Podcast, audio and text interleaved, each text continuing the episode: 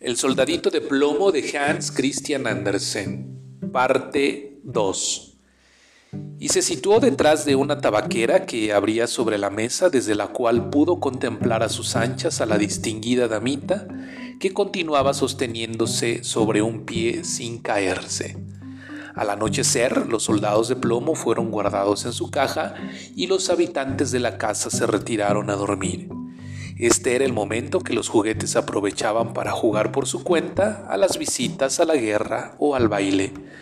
Los soldados de plomo alborotaban en la caja, pues querían participar de las diversiones, mas no podían levantar la tapa. Con el ruido se despertó el canario, el cual intervino también en el holgorio, recitando versos. Los únicos que no se movieron de su sitio fueron el soldado de plomo y la bailarina. Esta seguía sosteniéndose sobre la punta del pie y él sobre su única pierna, pero sin desviar ni por un momento los ojos de ella. El reloj dio las doce y ¡pum! saltó la tapa de la tabaquera. Pero lo que había dentro no eran tabacos, sino un duendecillo negro. Era un juguete sorpresa.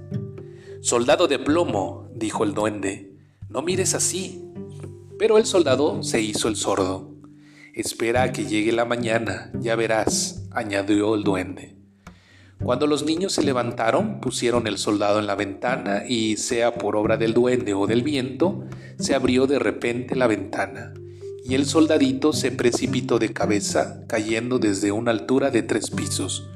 Fue una altura terrible, quedó clavado de cabeza entre los adoquines con la pierna estirada y la bayoneta hacia abajo.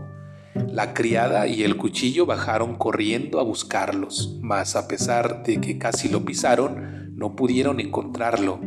Si el soldado hubiese gritado Estoy aquí, indudablemente habrían dado con él, pero le pareció indicoroso gritar yendo de uniforme. Esta historia continuará.